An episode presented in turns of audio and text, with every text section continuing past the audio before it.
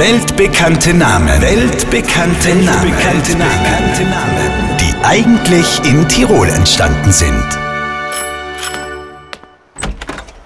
Ja, grüß die Hilde. Ja, wie geht's dir denn?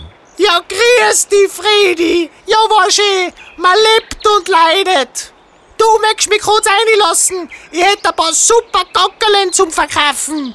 Na, war's, Hilde. Ich hab ja selber fünf Händeln.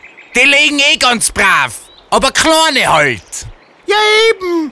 Die meinigen sind echte Riesleier. XXL quasi. Da, schau her. Mei, wenn ich mir das so anschau, ja, da find ich auch deine Eier toller. Komm rein. Und wieder ist ein weltbekannter Name in Tirol entstanden. Der frühere iranische Machthaber Ayatollah Khomeini. Hier noch einmal der Beweis. Ja, da find ich auch deine toller. Khomeini.